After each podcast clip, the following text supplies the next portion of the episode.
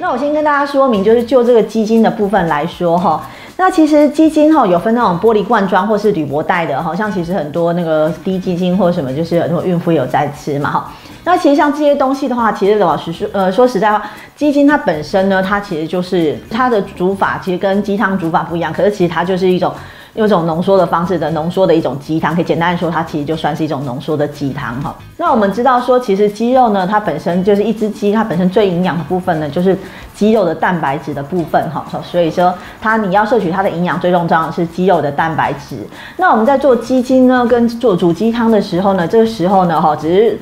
水分的多少以外的话。其实呢，这主要的营养成分，这个蛋白质它本身是大分子的，好，那蛋白质呢，它要分成小分子，要在体内。经过酵素啊、切割啊，好，然后分解才能吸收到体内。所以呢，当你只是因为加热或是把它萃取出来的时候，就是在这种加热的方式的话，其实这些大分子的蛋白质是并没有办法因为加热的方变成小分子的氨基酸，然后溶解在这个水分水里头。所以它大部分是没有办法溶解在这个水分里头。也就是说，我们其实喝鸡汤跟喝浓缩的鸡精，你并没有办法像吃一块鸡肉摄取到这么多的营养跟蛋白质。哦，所以我会建议说，若是你想要借由鸡精来补充你的营养的话，像我们的很多阿姨就是要提升蛋白质，然后补充元气的话，那我是建议你说，其实你还是吃鸡肉的话，会比较能够提供提供你足够的蛋白质，这样子还有能量这样子哈。那如果一般的阿友呢，又有人送嘛，那这些东西难道不能吃吗？其实是可以吃的。就是说在什么样的情况下来吃呢？就是说当我们三餐都吃了都吃下去，或是有些癌友是用灌食，他吃了六餐，然后这些东西都吃下去都正常，都呃就是这个癌友的食欲都很好，就是住院的病人食欲都很好，他都吃得下的状况之下呢，然后呢，它另外额外补充这个基金，我是觉得是可以，也是一种选择，没有什么不好哈。那因为它其实也有它一些微量的营养素，你也是可以补充这样子，你可以在这之外。可是，就是说，哎呦，他没有还没有吃任何东西，说他食欲不好，其实吃不太下的话，我就不建议他一开始就先吃鸡精，因为他其实或是这些就是这些包装鸡精，因为你吃的话，它其实也是占你胃一个空间嘛。那你可能因为它其实它的营养跟热度的呃热量的浓度其实密度不是很高，那变成说你吃下去的话，可能你其他东西就吃不下，因为有些人他食量其实是蛮小的，或者是在。化疗或是一些副作用的时候，他可能是会呕吐、吃不下，说他吃了这些东西，其他东西是补充不下去，那他这样子就会排挤到他其他营养的吸收。那我觉得这样子是不适宜的哈。那另外再还有就是说，有人会说，呃，他觉得更谨慎，他可能也吃得下，然后他也想要补充。那另外可能他就是说，他发现他除了癌症以外，他还有什么？他有肾脏方面的一些健康上的顾虑哈，就是肾功能上的问题。那我们知道，其实像在鸡汤或或是鸡精里头呢，它是本身里头它的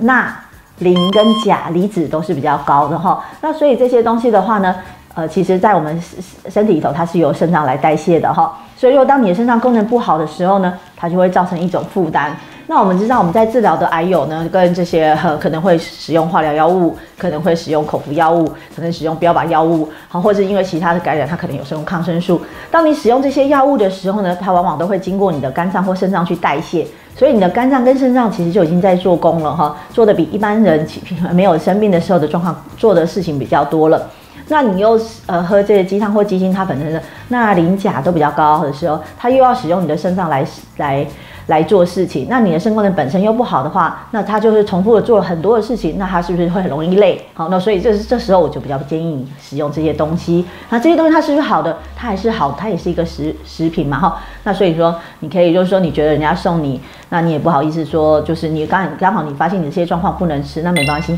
你可以给家人吃，哈，他们也是可以补充元气的，哈。好，它不是说是不好，而是说看你的适用性，好吧？好，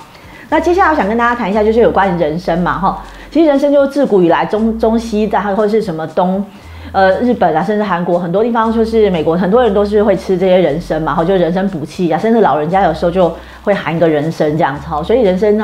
是我们常见的一个食补食疗的方式，也是一种药用的东西这样子。那以什么人参鸡汤，像就是冬天的时候，大家很多人都会吃，像韩国也有很多这样的食物哈，也是蛮好吃的东西。那可是，在生病的情况下，有些人有会担心说，到底我能不能吃人参呢？哈。那我想这边分成几点来跟大家说明哈，因为其实说像说我们癌友哈，常常会有一个问题，就是说有些癌友他因为压力比较大，或者他本来的话就是也是因为我们癌友通常年纪也比较大哈，或是有一些妇科的癌症的时候，他荷尔蒙比较缺乏，那所以很多癌友其实他在离癌的的过程中，他常常睡眠不好，然后就睡不着，好不好睡，好那像这种不好睡的情况下，因为我们知道说其实人参它会让你提振精神，好你吃了以后精神会蛮好的。好，所以说是在你不好睡的情况下又提振精神的话，那其实你这样的睡眠可能就会觉得嗯更不好入睡。所以我会建议，若是说你有失眠或者一些问题的时候，那暂时这段阶段的时候，你先不要使用人参哈，以免影响你跟你的睡眠有有一些影响到。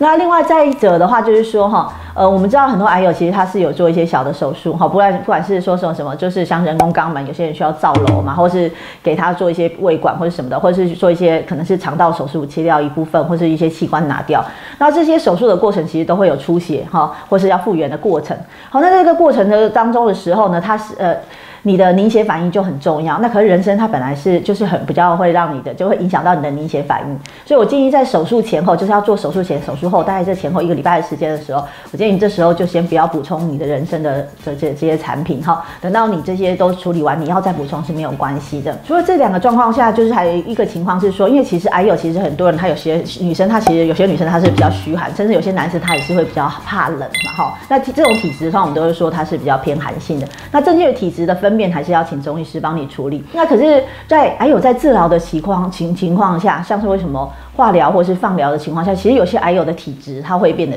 比较燥热，哈，它是比较热性的，然后在治疗的时候，所以它的体质是会转变，人的体质不是永远都是一样的。那所以在这种燥热的体质的情况之下呢，呃，若是说你补充人参的话，其实人参很有很多种类，有些人参会让你比较上火，哦，你会觉得更燥更热，然后你的身体会觉得不舒服，哈，所以有些人为什么说哦？呃癌症的时候怎么吃的这么上火，然后觉得口干舌燥很不舒服这样哈，那所以这时候呢，我就建议说，其实说若是你想要补充人参，或是有人送你人参的话，我建议你是说你可以找你比较熟悉的中医师或信任中医师，帮你判断一下你现在的体质，因为每个人的状况不一样，然后呃看，然后帮你选择比较适合你的人参，还有它的剂量，因为其实它其实是一个药性的话，它它它是有一个剂量，那请他帮你做一个评估，然后建议的话，其实我觉得这样子你在使用人参上会更安全哈。